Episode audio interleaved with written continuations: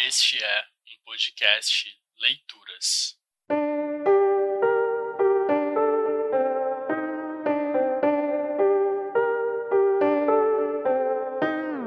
Perderam em 64.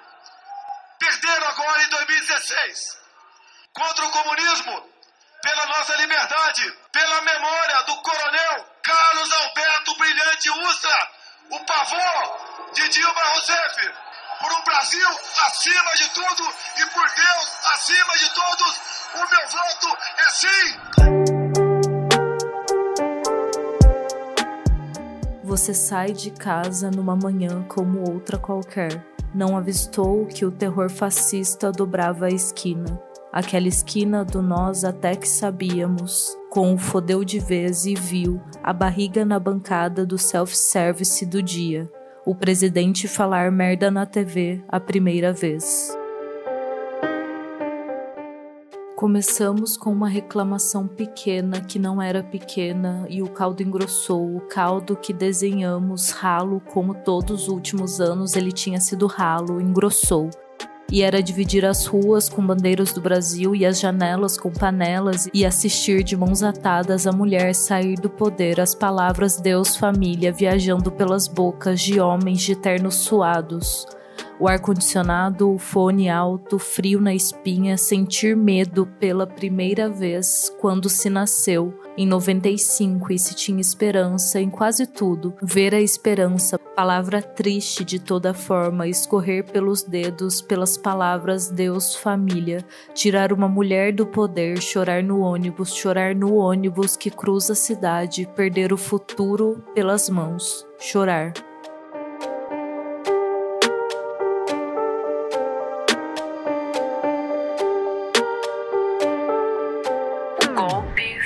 Nossa direção em pequenas ondas, em manhãs como outras qualquer, apoiamos nossos olhos no espelho e no reflexo assistimos tudo aquilo que não tratamos e está bem recalcado no corpo: pandemia, ditadura, escravização, colonização. Neste país, o trauma é a refeição do dia e o esquecimento é o cafezinho pós-almoço. Os jornalistas, eles devem estar cansados de confessar esse país sinistro com as vozes neutras. Não quis dizer realmente neutras, dando voltas e voltas sem nunca sair do lugar. E pior, às vezes voltar como estamos. Eu assumo todos nós voltando, escavando as sombras dos tempos em círculos, sabendo que os colonos ainda vicejam silenciosos, mas espalhados em tudo, quase tudo em nós. Que a fome é uma ladainha triste que não suportamos abandonar, por mais que haja pastos e gados e comida, e que quando estamos mal ainda podemos piorar. Pasmem. Um país de proporções continentais de mato, rio, cal e pedra, para todos um país de promessas indefinidas e vocações tortas, celeiro, fazenda, descaso. Um país que coube matar para nascer e agora lide com isso, Brasil Grande. Nunca, nunca trabalhou pouco no Brasil. Foram sempre os negros erguendo as casas e os brancos descansando cansados, esticando as palmas das mãos ao sol e passeando por Copacabana isenta, dizendo eu tenho problemas demais e minha empregada não colabora. Cuidar dos filhos como um cristal que nem a vida há de lapidar, e o resto que trabalhe para ser ouro sem brilhar, para desejar e jamais desenhar o emprego, de 14 horas sem hora extra, dormir no trabalho, almoçar na escada, catar os cacos, descansar os pepinos, e muito cuidado como se fosse da família, quase mesmo da família. Brasileiro liga a TV, mancha de óleo, assassinato, conta na Suíça. Nós estamos nadando em escândalos infinitos, estamos, portanto, exaustos.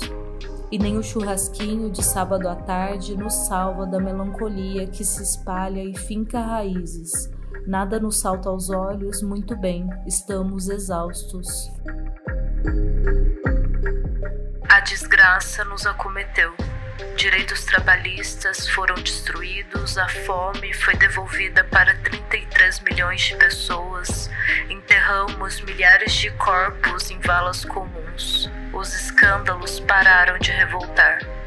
A desgraça tornou cada um de nós um corpo arrasado, fadado a doer, chorar e morrer em um país sem fundo, sem futuro. Em A Saga, Gabriela Perigo faz poesia diante da catástrofe. Por um lado, há uma coleção de cenas repugnantes do Brasil. Por outro, há o corpo e os corpos que precisam sobreviver a esse país. Benfica é um buraco quente onde nasci e bebi minha primeira Coca-Cola, possivelmente a última também. Aqui nada grande aconteceu ao mesmo tempo que por aí acho qualquer coisa grande.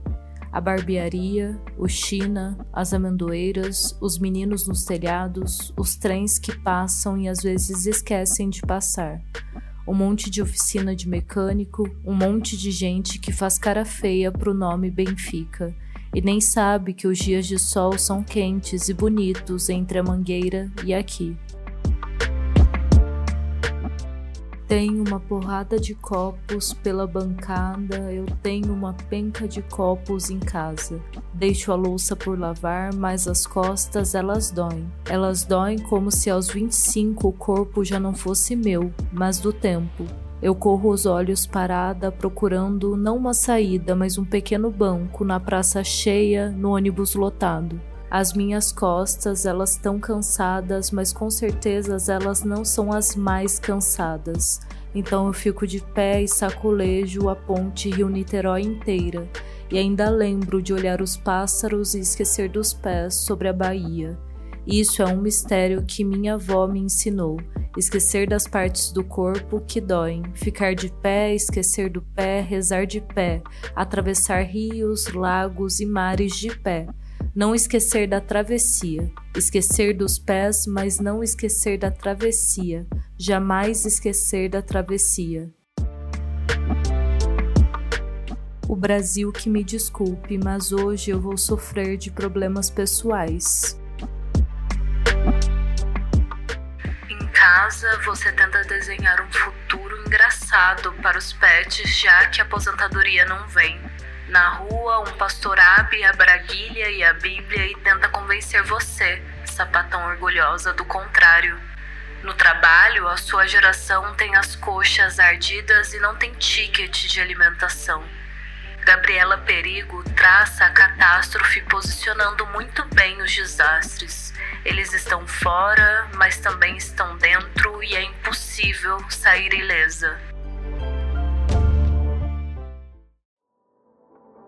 Um homem de bem veste roupa simples, palavras simples, porta uma Bíblia, anota as próximas contas, envenena animais que perturbem sua propriedade, defende sua família com unhas e dentes e armas letais.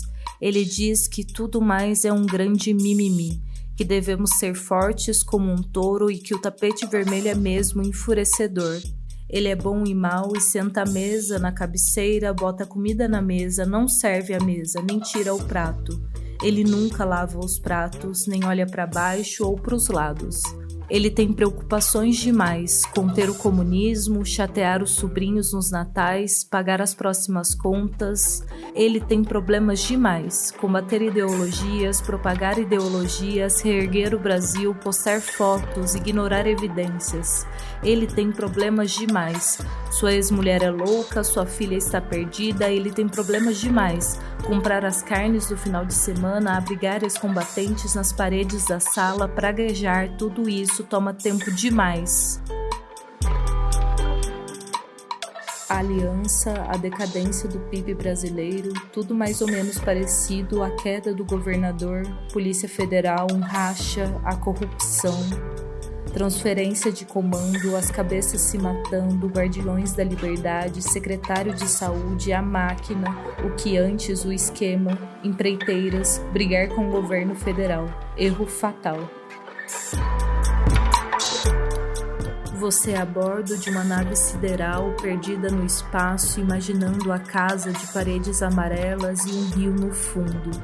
Você imagina que viaja para Marte com capacetes brancos, máscaras e canetas espaciais para escrever recados aos que ficam. Acorda suado, Marte intacto, os astronautas são os compradores dos supermercados. A corrida espacial não inclui os pobretões. Esquecer dos pés, mas não esquecer da travessia. Esses dois versos são quase um mantra para continuar a saga brasileira. Não é a primeira vez e não será a última que tentarão sequestrar o que exala vitalidade neste país. Para quem nasceu com medo e esperança, houve uma longa travessia e ela continuará pela frente.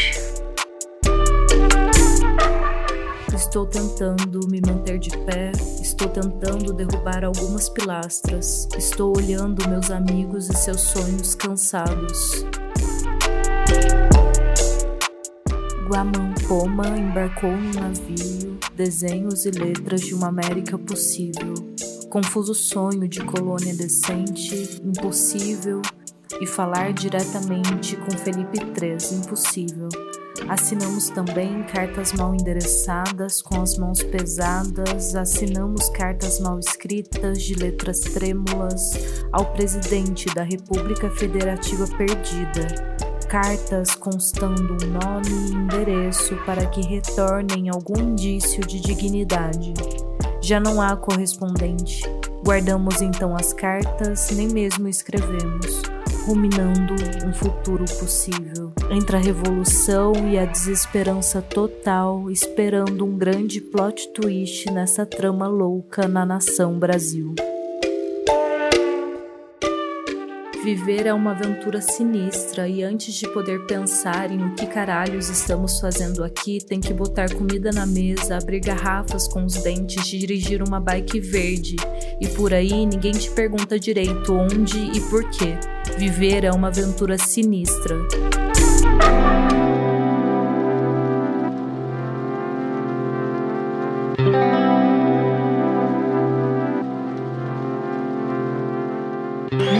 Lutaremos e votaremos pela memória dos que foram mortos, exilados e torturados pela ditadura militar. Votaremos por aqueles que pereceram pela fome, pela violência no campo e na cidade. Votaremos por aqueles que injustamente perderam a vida e a liberdade nas garras de um sistema de justiça falho e parcial. Nosso voto será pelos milhares que foram vitimados pela Covid-19 por um governo negligente. Nosso voto, portanto, senhoras e senhores, será também para que os nossos mortos continuem vivos em nossos corações. Mas votaremos também pelo presente. Votaremos por aqueles que aqui não puderam hoje estar porque estão trabalhando, tentando sobreviver, mesmo em condições precárias. Votaremos nós pelos que ainda não comeram hoje e nem sabe se ainda o farão. Que o nosso voto seja o pão para quem tem fome, que seja o remédio e o leito para o doente, que seja a escola para todos, que seja o trabalho decente e a vida digna. Que nosso voto represente o afago em quem sofre, o abraço em quem tem medo e o braço para reagir com firmeza contra os senhores de engenho que reencarnam e insistem em dominar esse país. Você ouviu podcast Leituras. Este episódio foi feito por Tainá Gonçalves, do roteiro à edição. Se gostou, avalie na plataforma de áudio onde nos escutou e siga o nosso perfil para não perder os próximos episódios. Estamos por aqui todas as sextas e diariamente no Instagram, em leiturasorg. Também acesse o nosso site, leituras.org, para conferir todo o nosso conteúdo. Até mais!